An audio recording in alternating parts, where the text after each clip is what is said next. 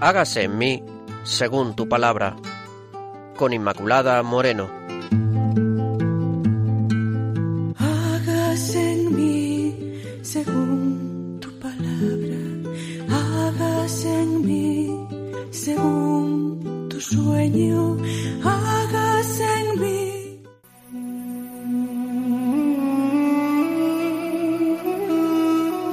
Bienvenidos, queridos oyentes de Radio María. Estamos aquí en el programa Hágase en mí según tu palabra. Deseamos que sea de su agrado y deseamos también que les ayude en este proceso de interiorización, de vivencia de lo que significa la palabra de Dios. Conocer la palabra de Dios nos lleva mucho más a crecer en el Señor y de esto se trata. Les presento a quienes formamos parte de este programa. Marisa López, el padre Carlos Rey, que es un sacerdote salesiano y que desde Burgos también pues, va a estar presente, y quien les habla, Inmaculada Moreno.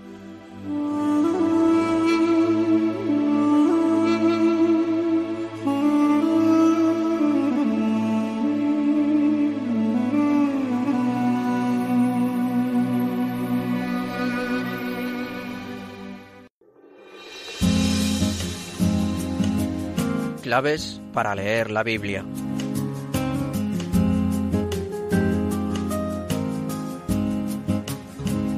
Y empezamos el programa de hoy. Ya saben ustedes que lo hacemos dando algunas claves que nos ayudan a la comprensión de la palabra, a entender mejor la palabra. Hoy vamos a centrarnos en lo que significa la unidad de ambos testamentos, Antiguo Testamento y Nuevo Testamento, y también lo que significa la santidad de la Escritura. ¿no? Decimos que las Escrituras son santas. ¿Por qué? Santo Tomás explica un triple motivo. Primero, por su origen divino, al haber sido inspiradas por el Espíritu Santo. Segundo, por su contenido, pues enseñan una doctrina moral que es santa, es intachable y por su fin también, en tercer lugar, porque nos santifican y nos llevan a la santidad. De aquí que los relatos bíblicos aparecen en estos relatos bíblicos santos que, que han llegado a serlo. Y esto, pues a pesar de sus pecados, porque ya sabemos que esa santidad es un proceso por el cual el Señor nos va llevando hasta que nos va haciendo como Él porque efectivamente aparecen personajes en la Biblia pues que están llenos de pecados, de defectos, de limitaciones, eh, limitaciones también de, de carácter, pero el Señor los va llevando hasta, hasta la santidad. Luego, la santidad de la Biblia se manifiesta en esa conformidad con, pues, con la ley, con la ley moral, ¿no? Eh, y en esto consiste esta perfección moral de los, de los libros eh, sagrados, que es ese proyecto de amor que Dios tiene para con el hombre y es ese proyecto de amor el que nos manifiesta a través de los libros sagrados. Por otra parte, teniendo esto en cuenta, tenemos eh, también lo que significa la unidad de la escritura, siempre decimos, como así es, que se divide en dos partes, el Antiguo Testamento y el Nuevo Testamento. Y nos parece pues que el Antiguo Testamento nos puede resultar un tanto más lejano, cosas que no entendemos, y de aquí que tengamos que destacar esta, esta unidad. Luego la Escritura Santa es una, porque por muy diferentes que sean además los libros que la componen, esta unidad es la unidad que ha puesto el Espíritu Santo, que es eh, el autor de la Sagrada Escritura, quien en su sabiduría infinita va haciendo esa tarea de unidad, hilando con ese hilo de oro que el Espíritu Santo va, va haciendo. Luego, el Nuevo Testamento en la, es la plenitud del Antiguo Testamento. Es un recorrido que puede ir haciéndose por estas, estas eh, vías, ¿no? Una a través de los contenidos y otra pues por medio de la relación y la ordenación de ambos testamentos. Por ejemplo, hay algunas frases que nos pueden ayudar a iluminar lo que esto significa. San Jerónimo dice que el río de las Escrituras tiene dos riberas, que son el Antiguo y el Nuevo Testamento, y que en ambas riberas está plantado el árbol, que es Cristo. La segunda sentencia también es famosa, y es la sentencia de Agustín. El Nuevo Testamento, dice, está oculto en el Antiguo, y el Antiguo está patente en el Nuevo. He aquí esta unidad entre Antiguo y Nuevo Testamento, cómo los libros del Antiguo Testamento adquieren y muestran su significado más completo en el Nuevo y así, por lo tanto, se encuentran de forma a veces velada y bajo imágenes eh, o figuras del Antiguo Testamento en esa plenitud en el Nuevo. Y luego, ¿cómo tenemos que entender esta unidad? Pues en primer lugar, así, el Nuevo Testamento es plenitud del Antiguo. El Nuevo Testamento ya es la manifestación suprema, completa, definitiva de la relación de Dios que se encuentra en Jesucristo, ¿no? El Hijo de Dios hecho hombre y enviado a los hombres. El Espíritu Santo, por tanto, recuerda y enseña lo que ya después los apóstoles habían reconocido en boca de Jesús y como esto después lo ponen por, por escrito. Es decir, que en el Nuevo Testamento encontramos la plenitud de sentido de la revelación divina. Es una etapa, por tanto, ya insuperable de la manifestación de Dios a los hombres. Entre ambos testamentos, desde luego, no hay ninguna oposición y ninguna ruptura. De hecho, esta fue pues una de las herejías de la antigüedad, la, herejía maniquea, donde oponían lo que es el Antiguo Testamento al, al, Nuevo Testamento, sino que hay esta relación del uno para con el otro. Eh, si es verdad que el Antiguo Testamento está como abierto, como, eh, como gritando que redescubra ese significado ya en, eh, en el Nuevo, porque el Nuevo Testamento está figurado en el Antiguo, de aquí pues esta relación, ¿no? En suma, en su conjunto, digamos que las gafas del Nuevo Testamento nos proporcionan una visión más nítida de los contenidos del Antiguo Testamento, pero también nos permiten ver pues todas las novedades que nos aporta el nuevo. Y aquí eh, esta importancia de la escritura que se aprecia por los contenidos que hay en tanto en uno como, como en otro y todo ello está en base a la unidad. ¿Por qué? Porque es ese designio salvífico que Dios tiene para, para el hombre. Es la unidad entre la creación, que aparece en el Antiguo Testamento, y la redención. Y ambas forman parte de un único proyecto porque son respectivamente en realidad la etapa inicial y, la culminación de este proyecto que es el proyecto de Dios para, para con los hombres. Y aquí también se percibe la unidad de ambos testamentos porque presentan al mismo y al único Dios que es eh, el Dios trinitario, que se revela de una forma definitiva ya en el nuevo, en Cristo Jesús. Cristo nos revela cómo es el Padre y lo hace de un modo nuevo. Dios es Padre Todopoderoso, es Creador, pero es Jesús quien nos descubre cómo es el Padre, porque nadie conoce al Hijo sino al Padre, ni al Padre sino al Hijo, y a quien a quien el Hijo se lo quiera revelar. ¿Cómo entonces eh, podemos dar algunas claves para entender o para leer el Antiguo Testamento desde el Nuevo? Porque esto yo creo que también ayuda a, a entender el Antiguo Testamento. ¿Sí? La primera clave es lo que significa la promesa y el cumplimiento. Es decir, en el Antiguo Testamento Dios promete en los padres, en a través de los patriarcas, como pues, estamos viendo en, en los programas, eh, promete ya desde el Génesis, eh, en el, capítulo 3, en el versículo 15, lo que se llama el protoevangelio, ya está prometiendo al Salvador. Y esto se va a cumplir en el nuevo. También todas las promesas hechas a los patriarcas van a tener su pleno cumplimiento en Cristo y en su Iglesia. Las profecías mesiánicas del hijo de David, el siervo doliente, las profecías del Emmanuel que aparecen en el Antiguo Testamento, todas ellas se iluminan a la luz del Nuevo. Los textos proféticos que se refieren claramente al envío del Espíritu Santo, todos ellos también acaban por esclarecerse en, en el Nuevo.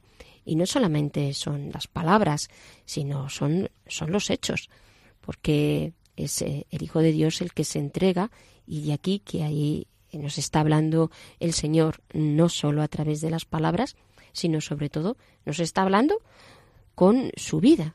Todas las verdades que enseña el Nuevo Testamento, podemos afirmar, las encontramos en el Antiguo, pero como, como digamos, como e, en huella, ¿no? Acontecimientos como los holocaustos del Antiguo Testamento encuentra todo su sentido en el sacrificio de Cristo. Las purificaciones, pues encuentra todo su sentido ya en lo que significa el, sacramento de la penitencia.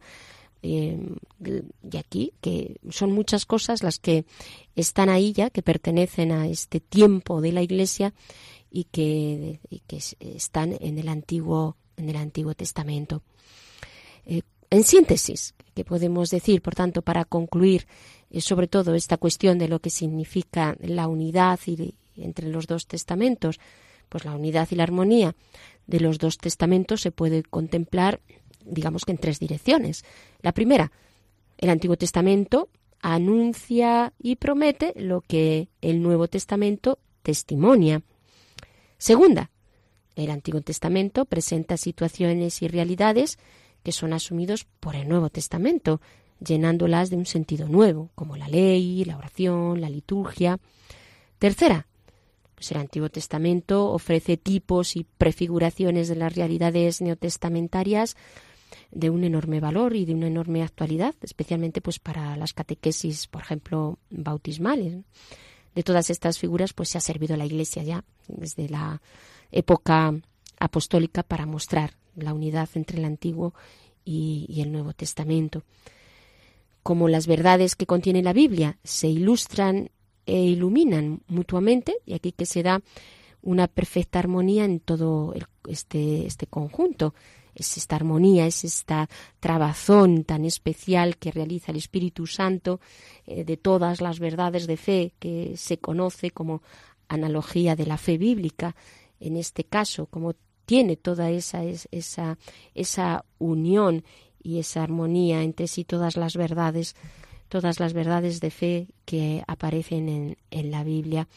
Luego, solo a la luz de la revelación plena de Dios en Cristo es posible reconocer toda la armonía de los libros sagrados. Y todo esto nos hace admirar, desde luego, la acción del Espíritu Santo y reconocer ahí realmente la presencia de ese Dios amor que se nos revela a través de esta preciosa carta de amor que es la Biblia.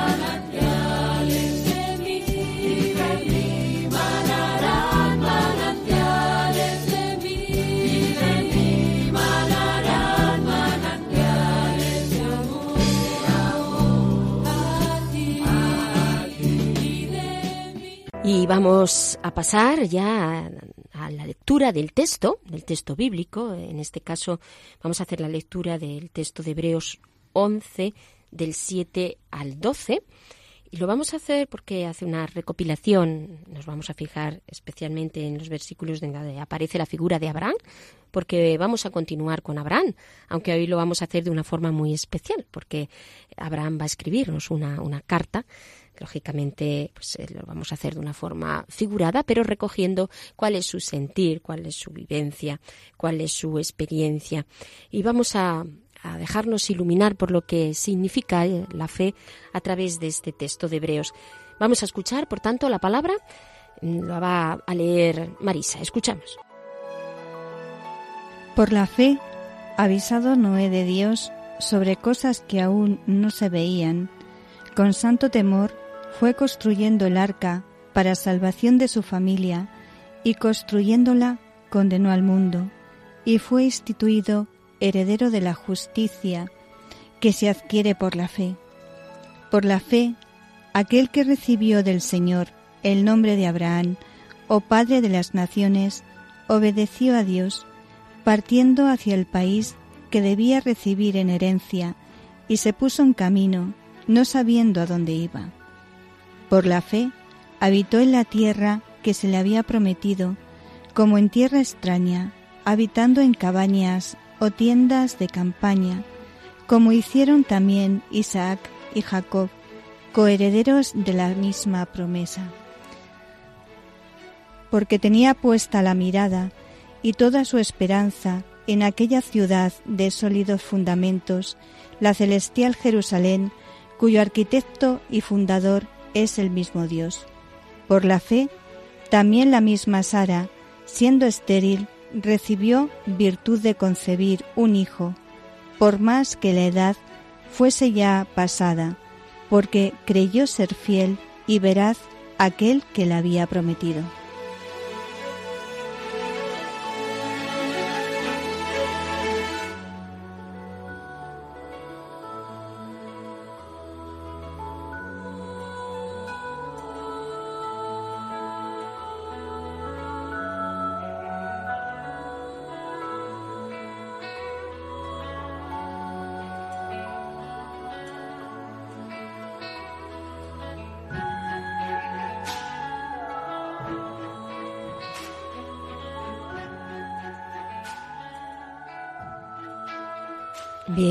Oyentes, pues vamos ahora a dar paso al Padre Carlos, que desde Burgos nos va a explicar la palabra y lo va a hacer desde esta forma tan creativa a través de una carta, la carta de Abraham. Escuchamos.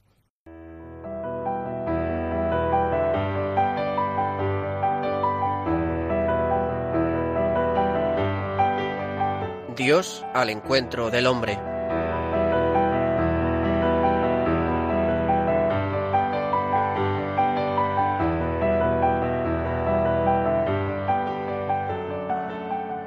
Estimados oyentes de Radio María, en nuestro anterior programa os anunciaba para hoy una sorpresa que no os podíais ni imaginar. ¿Sabéis cuál era? Una carta. Una carta remitida por el mismísimo Abraham. No me lo creo, me diréis. Y tenéis razón. Abraham no nos ha escrito ninguna carta, pero al mismo tiempo nos lo ha escrito porque Él mismo, con su proceso de fe, lo es. Por eso hoy le damos voz y le dejamos hablar, en vez de hablar nosotros de Él. ¿Os parece? Pues acomódate en el sillón, apaga la televisión, déjalo que no sea Radio María y disponte a escuchar y prestar mucha atención a lo que Abraham quiere decirnos. Estimados oyentes de Radio María, soy el patriarca Abraham, Sí, sí, el de la Biblia. No os extrañéis. Os he oído hablar de mí en Radio María y se me ha ocurrido colarme por una rendija y deciros algo. Ya conocéis mi historia. Es un relato fantástico. Pero me ha parecido que os puede costar entenderla. Por eso he pensado en contárosla de un modo más personal y sencillo para que captéis mejor lo que pasó entre Dios y yo. Yo era un beduino seminómada. Necesitaba tierra donde establecerme e hijos para asegurar mi descendencia y cuidar de los rebaños. Como a millones de hombres y mujeres, también a mí me movía una necesidad, un sueño, unas expectativas, el deseo de una tierra nueva. Después de muchos titubeos, me arriesgué a dar un giro a mi vida y emprender un largo camino hacia lo desconocido. La vida, lo sabéis bien, es un largo caminar, una itinerancia sin fin, incierta y peligrosa, pero siempre esperanzada. Mis descendientes leyeron mi salida en clave creyente como llamada de Dios, y así fue. Fue Dios quien me llamó desde mis propias necesidades y me abrió de este modo hacia algo nuevo. Aquel día empezó una aventura entre Dios y yo. Qué suerte, qué dicha ser elegido por Dios. Pero al mismo tiempo, qué riesgo, qué vértigo. Vaya jugada me hizo Dios. Y yo no tenía ni idea de dónde me metía ni de lo que me iba a suponer. Emprendí el camino fiándome de Dios. Uno no puede confiar en cualquiera, pero en Dios, claro que sí. Me parecía tan fácil confiar en Dios, pero qué equivocado estaba. Dios es tan desconcertante y a mí me costó tanto aprender a confiar. Lo que Dios me prometía superaba todas mis expectativas. Una tierra donde asentarme y descansar. Una descendencia que prolongara mi nombre y su bendición, es decir, prosperidad. Dios me repitió esta promesa otras tres veces. Tierra, descendencia y prosperidad.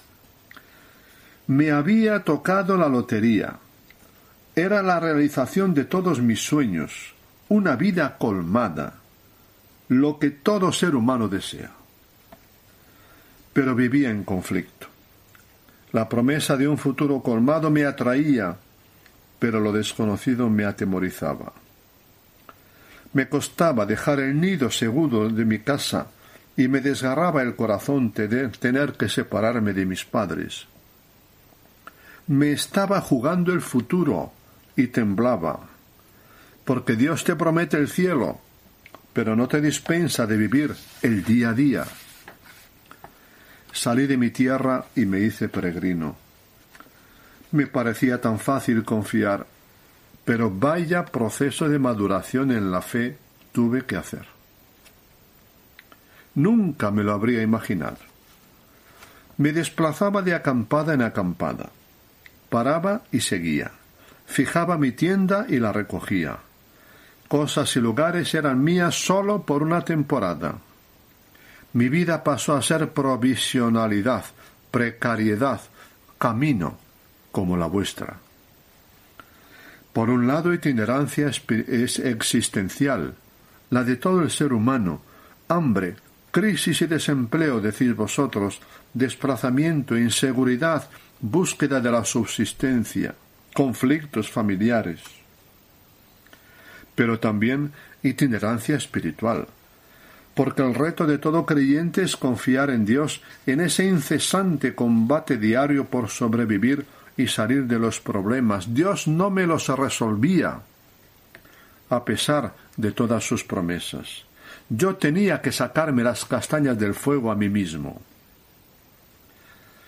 Recorrí el país de Canaán, pero sin que yo supiera que esta era la tierra que Dios quería darme. Y sin dármela. Me la hacía gustar como que a trozos, o por una temporada, pero sin dejar de vivir como peregrino y como extranjero en ella. Caminante no hay camino, se hace camino al andar. ¡Qué verdad es! Así es la vida, movilidad, inseguridad. Instalas la tienda, pero es tienda. Tienes que levantarla y echar a andar sin nunca poder parar definitivamente. Dios te acompaña, sí, pero de ordinario oculto. El camino lo recorres tú y nadie puede hacerlo por ti. Las cosas no iban bien. Pasaba el tiempo, los años, y ni tierra, ni hijos, ni prosperidad hasta que me cabré y me enfrenté con Dios. Uno se crea tantas expectativas en la vida, pero ¿qué dan de sí? Uno confía en Dios, pero Dios no parece enterarse de lo que uno sufre o anhela. Me impacienté con él y se lo eché en cara. ¿Cuándo voy a tener el hijo que tanto deseo? ¿Cuándo me darás la tierra? Eres un Dios que defrauda, tus promesas no me valen. ¿Será que tengo que buscarme mi vida por mi cuenta, sin contar contigo? Como respuesta, Dios renovó sus promesas. Puedes contar las estrellas del cielo o las arenas de la playa. así será tu descendencia. Tú dudas, pero lo que yo te daré superará todas tus expectativas. No sabía yo por entonces que Dios se hace esperar, que tarda en colmar nuestros sueños, o que lo hace poco a poco, contando con nosotros, y que así purifica nuestra fe, nos educa en la esperanza y nos abre, nos abre a horizontes insospechados. Dios me desconcertaba, porque yo prefería pájaro en mano, mejor que ciento volando, pero me fié de Dios, aunque me costara. Dios no falló. Quien fallé fui yo. No me idealicéis, por favor, no penséis que fui un modelo perfecto. También yo las hice, y buenas. Os contaré algunas. Iba yo por Canaán, pero eran tiempos de hambre, y ante la falta de comida para mí, los míos y mis ganados, me olvidé de Dios, dejé la tierra que quería darme y me fui a Egipto. Pero al entrar en el país me entró miedo atroz de que los egipcios me mataran. ¿Qué hice? Utilizar lo que tenía a mano para salvarme. Inventé una treta que al recordarla hoy me avergüenzo y que os horrorizará. Entregué a mi mujer Sara al faraón diciendo que era mi hermana. Con ello no sólo permitía que hiciera con ella cuanto quisiera, sino que cerraba el paso a Dios, que quería darme el hijo de la promesa mediante Sara. Fue un gesto mezquino, egocéntrico, machista y de falta de respeto hacia ella, lo sé. Pero yo solo pensaba en salvar mi pellejo y lo hice a costa de ella. Y no creáis que fue la única vez, lo hice otra vez más tarde. Dios arregló el desaguisado de un modo sorprendente, porque el propio faraón me lo echó en cara. Lo descubrió y me lo echó en cara. Yo, profundamente humillado, tuve que reconocer que en vez de fiarme de Dios, lo había suplantado para conseguir mis objetivos por mí mismo. Mi fe no llegaba a la altura de mis sandalias. Pero el hijo tardaba y Sara y yo estábamos envejeciendo, así que buscamos una solución alternativa. Que yo tuviera un hijo con Agar, su esclava, a modo de madre de alquiler, como decís vosotros. Así lo hice, y tuvimos el hijo deseado sin depender de Dios. Pero las cosas se complicaron. Tuve el hijo, sí, pero la convivencia entre Sara y Agar se hizo imposible, y de nuevo buscamos la manera, vaya manera, de resolver el problema. Expulsamos al desierto a la inocente Agar y a su hijo, donde morirían de hambre y sed. Qué bruto diréis, qué insensible, qué falta de justicia, y tenéis razón. Ya veis hasta dónde llegué yo, Abraham, el padre de los creyentes. Qué lejos estuve de Dios en aquella época. Sustituí la fe por la eficacia inmediata, los caminos y los tiempos de Dios por los míos. Y Dios tuvo que arreglar otra vez mis chapuzas y salvar, y salvar a Agar y a Ismael que volvieron con nosotros. Aprendí a confiar en Dios a partir de estos escarmientos. Creo que más que aprender tuve que rendirme, al ver que había gastado todos mis cartuchos en balde y que Sara y yo éramos ya viejos e incapaces de procrear. ¿Cómo nos hizo esperar Dios? ¿Hasta qué punto estiró la cuerda con nosotros? Tantos años y promesas y nada. Qué difícil es confiar en Dios. Pero también qué buen pedagogo es. Nos deja hacer y cuando tenemos la amarga, porque es amarga experiencia de nuestro límite, y reconocemos que no podemos por nosotros mismos, nos hace ver la hora de Dios y el gozo de los pobres. Qué claro se ve entonces que merecía la pena fiarse de Dios. Un día Dios se hizo nuestro huésped, nuestro huésped, y nos confirmó que tendríamos un hijo. Sara y yo nos reímos. Fue una risa sarcástica y escéptica. A un hombre de cien años van a hacerle un hijo. Y Sara a sus noventa va a dar a luz. La respuesta de Dios nos dejó helados. Es que hay algo imposible para Dios. Frase para nunca olvidar. Cuando el ser humano pierde todas sus esperanzas y ve cerrados todos sus caminos, es entonces cuando ha llegado el tiempo de Dios. Sara concibió cuando llegó el tiempo de Dios, ni antes ni después. ¡Qué gozo! ¡Qué estallido de alegría! No nos lo podíamos creer. Qué importante es entender que las cosas llegan cuando es la hora, el tiempo de Dios. Pero qué largo camino tuve que andar. Qué larga fue la espera entre promesa y realización. Entre tanto constantes constataciones de nuestra esterilidad y repetidas salidas falsas a nuestro problema. Había aprendido a creer en Dios y Dios había cumplido su promesa. Pero ahora tocaba creer en Dios a pesar de Dios. ¿Entendéis lo que digo? Sucede todos los días, cuando la vida le arrebata a alguien aquello que necesita para vivir, sin lo que ya no puede existir. Fue lo que pasó. Dios me pidió mi hijo, el mismo hijo que él me había dado. ¿Os podéis imaginar mis pensamientos? ¿Es Dios sádico y despiadado? ¿Cómo puede exigirme lo más entrañable? Es injusto toda la vida aprendiendo a confiar en Él y ahora resulta que no es de fiar. ¿Ha sido todo un fantástico engaño?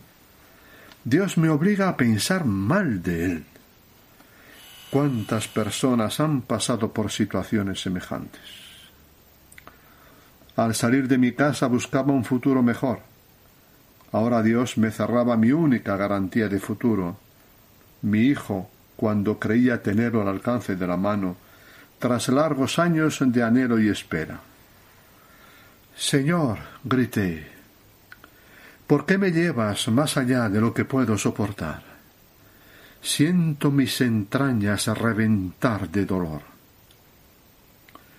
Entiendo que esto os choque, pero es lo que sucede, insisto, todos los días. Padres felices que pierden a sus hijos, a menudo de repente, tanta gente que se queda sin lo que más ama, sin lo que consiguió tras años de bregar, esperar, y que les parece irrenunciable. Amor, familia, salud, trabajo. La vida pone a prueba hasta el extremo a tantos. Para estas personas, precisamente, se escribió mi historia. Yo como creyente veía a Dios detrás de todo, lo había visto en el nacimiento de mi hijo y lo veía también en su muerte, aunque ahora, en una situación tan desgarradora, me sentía tentado a pensar lo peor de Dios y abandonarlo. Yo, Abraham, ante la pérdida de mi hijo, me preguntaba ¿Puedo seguir confiando en Dios? La Biblia no oculta mi conflicto entre el amor paterno y Dios pero no sé cómo. Me sentía arraigado en Dios y mi fe no se tambaleaba. Aquel es que hay algo imposible para Dios resonaba en mi interior con fuerza inaudita. No podía dudar, aun en medio del más dilacerante dolor, de que Dios sabía lo que hacía. En el pasado había dejado mi patria, mi parentela y mis raíces Ahora iba a perder a mi único hijo y con él mi futuro, pero prevalecía en mí la confianza en Dios. Tras buscar tantas veces caminos propios sin fiarme de Dios, ahora sentía dentro de mí una fuerza que me permitía caminar en la más absoluta tiniebla, guiado solo por la fe en Dios. Caminé tres días con mi hijo en denso silencio, con un nudo en la garganta y una terrible oscuridad en el corazón, como tantos penosos silencios en las vidas de muchos humanos.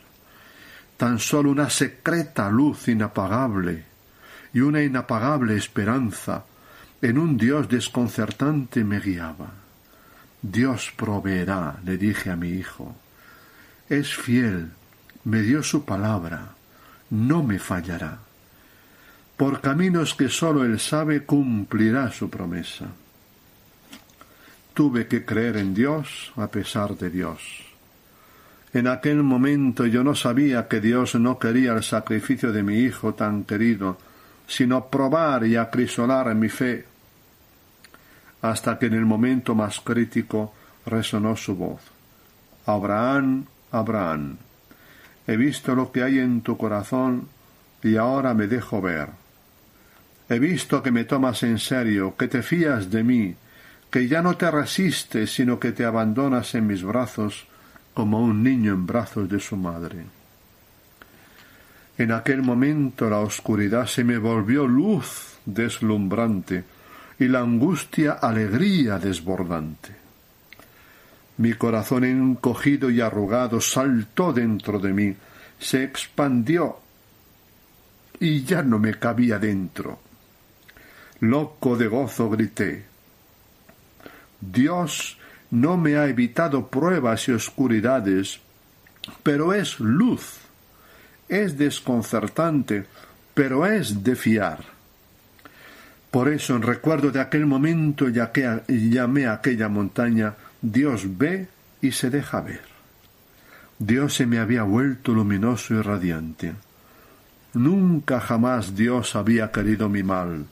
Siempre y en todo lugar, pasara lo que pasara, había estado conmigo y me había enseñado a confiar en Él y a vivir de fe. Esta es, queridos amigos, mi historia. Espero que os haya gustado y sobre todo que os sea útil para vivir. Demos gracias a Dios. Un gran abrazo a todos.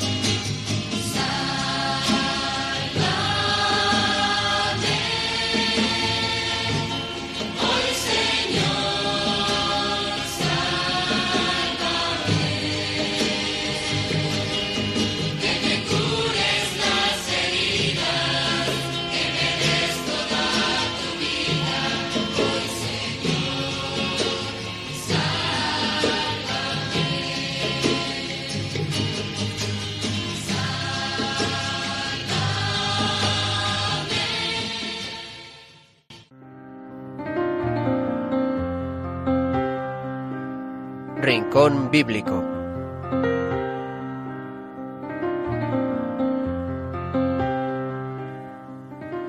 Y después de escuchar la explicación de la palabra, vamos a, a pasar, en este caso ya al rincón bíblico, porque la palabra es viva y eficaz.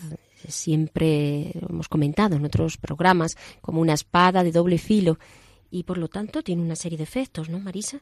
Sí, como ya hemos eh, hecho en algún programa, como tú has dicho. Eh, hemos visto las imágenes, pero esta palabra es viva, es eficaz y tiene repercusión en nuestra vida.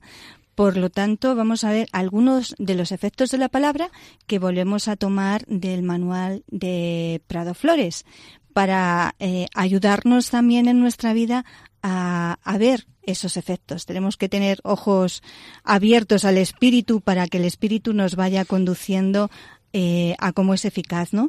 Y un primer efecto que podemos ver es que la palabra es creadora. Eh, vemos en el Génesis cómo Dios habla y crea y crea y, va creando, ¿no? Va creando todo el mundo, eh, como va creando al hombre, cómo va creando las especies, cómo va creando la vida. Nosotros hablamos y no creamos nada. pero la palabra de Dios eh, crea vida y, es creadora, ¿no? Por eso la palabra, cuando nos habla, y cuando cogemos la palabra de Dios eh, en nuestra vida, eh, va creando, va entrando y nos va transformando desde dentro, ¿no? Por esa creación de vida, de vida que tiene. Es bonito cuando también dice Juan que todo se hizo por la palabra y que si la palabra eh, no se hizo nada, todo cuanto existe existe eh, con la palabra. De hecho, la palabra es Cristo para, para nuestra vida, ¿no? Entonces, eh, mm, esa creación que todo lo hace nuevo, que todo lo crea, pero Cristo es la recreación, ¿no? Como, como vuelve a recrear y hacer eh, nueva, nueva nuestra vida, ¿no? A mí me gusta mucho observar en esto, ¿no? Eh, primero, cuando es el relato de la creación, en el relato de la creación, ¿no? Dios dijo y, entonces se creó, ¿no? La, la coherencia de Dios, la absoluta coherencia de Dios es dice y se hace. No, claro, aquí contemplamos un poco cómo somos nosotros los hombres, que decimos mucho, pero hacemos poco, como que nuestra palabra entonces pierde valor, porque ¿qué es lo que da valor a, a una palabra, digamos, humana incluso? pues que aquello que, que, dices se convierta en una realidad, se haga realidad. Por eso nos suenan tantas palabras a palabras huecas, porque son, es mucha palabrería, muchas veces siempre lo mismo, palabras vacías y sin compromiso y que en el fondo no llevan a nada aunque pueden ocupar muchas páginas y pueden ocupar muchos medios de comunicación, pero no, no hay una coherencia entre lo que se dice y luego lo que se hace aquí. Esta coherencia de Dios que hace que la palabra tenga ese poder, el poder de, de crear y el poder además pues de, de, hacerlo todo nuevo, porque siempre es una palabra eh, nueva es mm. cuando, cuando es una palabra vital y, poderosa, pues es una palabra que te sorprende, que no te suena hueco, que es una palabra profunda, que contiene novedad, que te hace estar atenta a lo que, a lo que te va a decir, porque ahí hay algo que no contiene otra palabra de aquí. Esa es una de las de la palabra de Dios, lo que pasa con la Biblia, ¿no? Cuando leemos la Biblia, pues nos damos cuenta que hay algo especial, que esa no es una palabra como otras, que no es una palabra hueca, sino que es una palabra que está ya generando vida, vida, vida, nueva. Sí, sí. Y cuando eh, Jesús, Jesús eh, habla, también habla con autoridad de esa palabra. Cuando le dice a Lázaro y resucita a Lázaro, le está hablando, ¿no? De, esa resurrección, Lázaro, levántate, ¿no? y, le resucita. O cuando eh, calma la tempestad, cómo es una palabra con autoridad, cómo obedece, ¿no? O sea, cómo esa palabra eh, siempre tiene, como tú has dicho, una autoridad y cómo se ratifica. Nosotros tenemos poca autoridad a veces cuando hablamos y, y no decimos, ¿no? Pero es que en la palabra de, de, Dios, la palabra de Jesús, tiene, tiene esa autoridad que promete y que cumple, ¿no? Eh, otro eh, efecto es que la palabra separa, separa, ¿no? Como como eh, bueno pues eh, se toma decisiones frente a la palabra y hay que mantener esa esa decisión no o sea como son verdades que tenemos que, mantener no nosotros a veces hacemos esa esa mezcla. Nos vale una cosa y nos vale otra. No, no, la palabra eh, justamente está separando y está poniendo las cosas en su sitio, ¿no? Entonces es esa es esa fuerza que, que purifica, que purifica nuestras, nuestras intenciones y nos hace vivir conforme a la palabra de Dios. Porque sí, la, palabra como que te, aclara, porque como en este mundo hay tanta confusión y como, Pero mucha. como nadie cree en la verdad, porque no se cree en la verdad, sino hay una, un red, una confusión, eh, donde todo se mete en el mismo lugar, como la palabra de Dios es clara y esa claridad hace que separe, separe. lo que está bien de lo que no está bien, lo que es realmente correcto de lo que no es correcto. Entonces, quien tiene como referencia en su vida la palabra, tiene también pues ese, ese discernimiento profundo y hondo de saber lo que lo que es eh, dónde está la verdad dónde está el camino de la rectitud y dónde no está no porque ya incluso se habla muy poco en este lenguaje del camino recto o del camino que no lo es no aquí no no todo vale engañar vale confundir vale mentir vale no vale nada claro pero quiero decir que que se quiere hacer pensar que, vale. Entonces no hay una palabra definitiva. Sí, entonces la palabra del Señor es definitiva. Y aunque, sean, y aunque sean palabras fuertes, Sí, o sea, como, como pueden ser palabras que te hablen de, de la cruz, que te hablen a veces eh, de una condenación. Sí. Porque a veces eh, que te hablen de la salvación, pero mm, cuando eh, tenemos eh, tenemos eh, esas mezclas porque a veces mezclamos o sea a veces incluso nosotros cristianos que estamos dentro bueno cogemos esta palabra pero cogemos con la otra no o vamos a ver cómo la interpretamos y la dulcificamos un poquito porque es que si no no no que la palabra queremos coger lo que nos conviene pero no lo que Dios dice. claro claro. Pero si te vas a ella y tú lees cómo es esa palabra pues te está diciendo la verdad porque es esa, es esa verdad que es el camino, la verdad y la vida. Es esa palabra, la, única que nos va a salvar. Entonces yo creo que tenemos que ser un poquito coherentes y vivir en nuestra vida eh, esa palabra, aunque nos separe. Pero gracias a Dios, si nos separa, es para purificarnos y ser, eh, ser mucho más auténticos en nuestra vida por la palabra. Otro eh, efecto es que la palabra salva y la palabra cura la palabra que es salvación, el anuncio del querigma. El anuncio de, de, ese querigma el día de Pentecostés, que es anuncio de salvación. O sea, el querigma en sí tiene un anuncio que provoca como eh, que va al corazón y que o aceptas la palabra para salvarte o rechazas la palabra. Pero tienes que que tener, eh, tomar alguna alternativa, ¿no? Y ese anuncio de salvación que es que implica una conversión, una conversión cuando anuncias con esa fuerza eh, lo que es la salvación de Jesucristo y lo que es ese querigma para cada uno de nosotros, ¿no? Por eso cuando eh, San Pedro en el discurso que tenemos en Pentecostés empezó a anunciar el querigma, todos los que estaban allí eh, dijeron, ¿qué tenemos que hacer? ¿Qué hacer para salvarnos? Conviértete y te salvarás, ¿no? Por eso eh, no solamente hay esa salvación, sino que también la palabra cura. Cura, porque el nombre de Jesús eh, nos salva, pero el nombre de Jesús también va curando nuestras heridas. O el nombre de Jesús, cuando el centurión se acerca para que eh, salve a su, a su criado, eh, le dice solamente una palabra tuya y él confía en que va a ser sanado su criado. ¿Cuánto necesitamos también oh. esto? Eh, porque hoy en día, ¿cómo necesitamos predicar la palabra con, con fuego? Y no porque hagamos nada que, que tengamos que, que, simular, por decirlo así, ¿no? Sino que la palabra tiene que salir con ese fuego que es el fuego del querigma, donde se manifiesta la verdad que es el Señor. Entonces, eh, la, cuando hablamos de una palabra humana, decimos algo, queremos transmitir algo, eh, eso es una palabra humana, pero la palabra del Señor es Cristo mismo el que se hace presente cuando se habla del, del Señor. Entonces, esto es muy fuerte, claro, porque si es Cristo mismo el que se hace presente, Él sana salva y cura, como como vemos en los evangelios, porque si realmente creemos que Cristo está resucitado y puesto que es así, vemos que una palabra mm, dicha en el Señor y con el, mm. con, con, la presencia de Jesús, pues eh, Jesús se hace, se hace por lo tanto eh, presente y eso significa que está actuando de una manera clara y de una manera mm, eficaz, eficaz. ¿no? Y cuánto lo necesitamos, ya digo, en nuestro mundo de hoy, donde tan lleno de palabras huecas, como decíamos antes,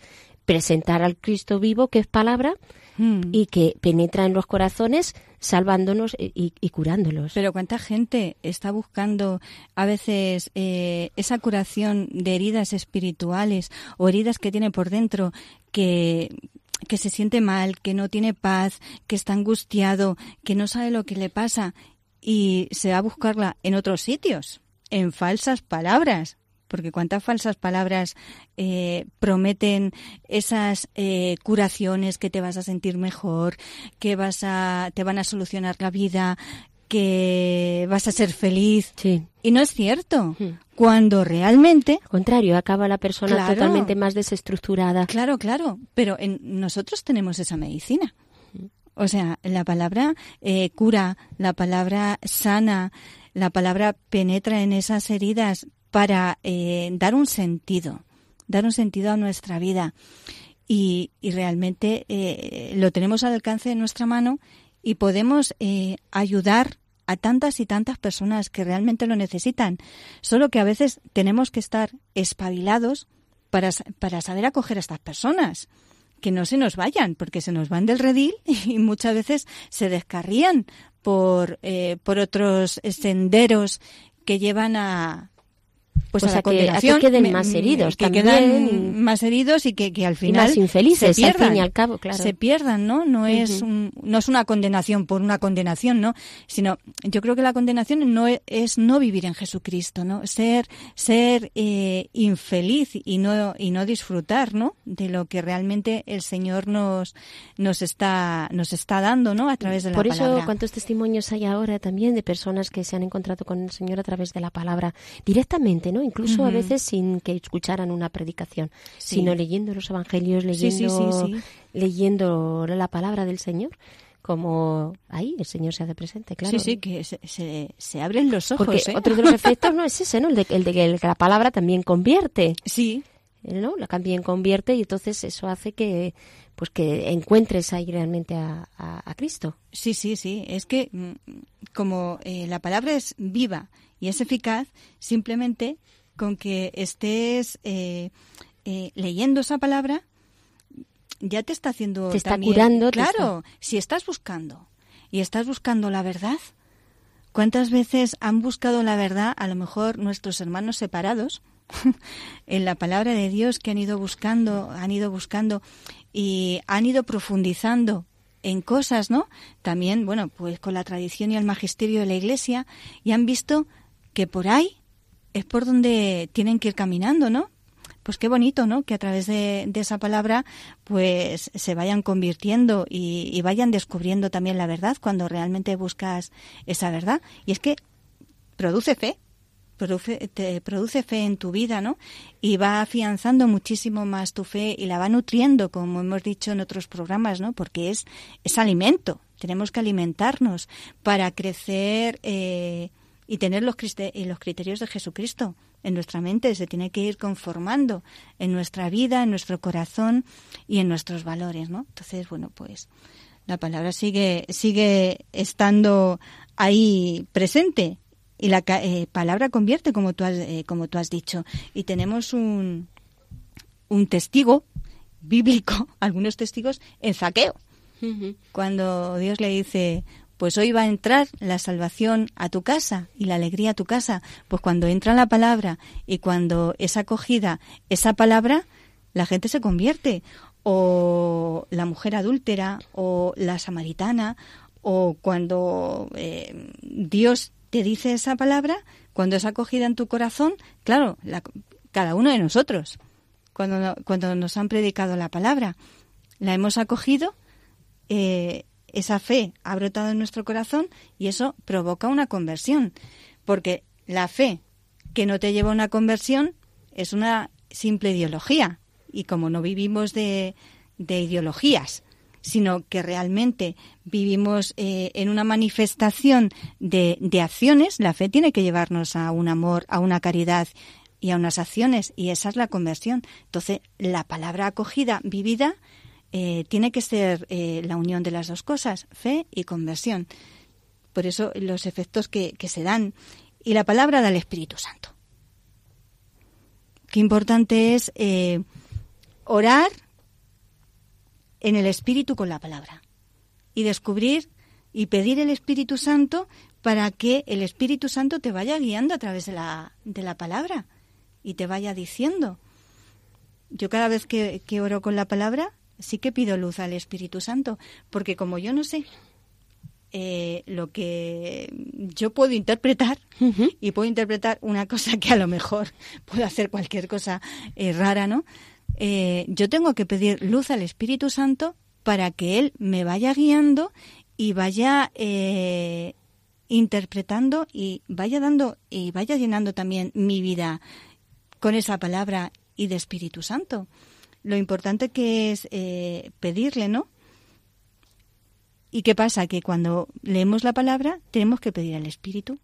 Cuántas veces también yo creo que nos, olvidamos precisamente de, la fuerza, del ímpetu de que nos da el Espíritu Santo, porque el Espíritu Santo lo que nos hace es escrutar la palabra de, en una profundidad em, que es la profundidad del Espíritu, claro, no, no la nuestra. la nuestra Cuando vamos leyendo la palabra, que a veces la podemos hacer, por decirlo así, ¿no? Vamos a ir profundizando en ella y esa profundidad nos la va a dar el espíritu, porque si nos leemos, por ejemplo, una parábola, por poner un ejemplo, pues nos vamos a leer y a lo mejor sabemos lo que quiere decir esa historia, pero esa historia tiene un trasfondo y ese trasfondo nos lo va a dar el espíritu. Y no solamente ese trasfondo, sino para mí. O sea, en este momento, ¿qué es lo que la palabra me quiere decir a mí? En este momento de mi vida, en estas situaciones, eh, cómo el, Espíritu Santo me va a mover en ese sentido. Entonces, realmente pues que de la importancia que tiene esto también que tú estás comentando, ¿no? Leer la palabra también a la luz del, del Espíritu Santo. Yo creo que, a la luz del Espíritu. de alguna forma, eh, yo no sé, pero yo sí que eh, vivo al Espíritu Santo como maestro interior. Maestro interior que me va formando por dentro. Y es ese maestro quien me va ayudando a entender, a vivir, eh, a darme luz y a guiarme a través de la palabra. Entonces, eh, igual que la palabra es muy fuerte en nosotros y tenemos que vivirla, la acción del Espíritu es importantísima y tenemos que conocer al Espíritu Santo y su acción en nosotros para que vayamos eh, viviendo esa palabra. Pues sí, eh, queridos oyentes, y a esto les invitamos, les invitamos a que eh, invoquen al Espíritu Santo con fuerza cada vez que lean la palabra para que se dejen mover por el Espíritu y así que el Espíritu Santo les vaya iluminando y diciendo todo aquello que el Padre eh, quiere comunicarles. Muchísimas gracias por su atención. Un día más mm, nos despedimos, ya saben, los que pertenecemos a este equipo. Marisa López, el padre Carlos Rey y quien les habla Inmaculada Moreno. Les recuerdo también nuestro correo por si necesitan alguna aclaración o, quieren simplemente hacer algún comentario. Hágase en mí, según tu palabra, arroba radiomaria.es. Muchísimas gracias y no se olviden, tienen una cita con nosotros en el programa sobre teología bíblica. Hágase en mí, según tu palabra. Gracias.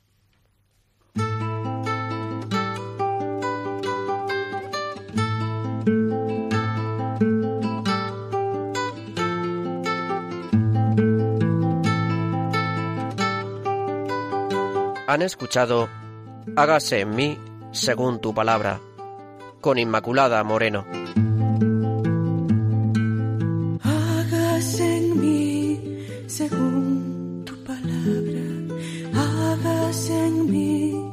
según tu sueño, hagas en mí según.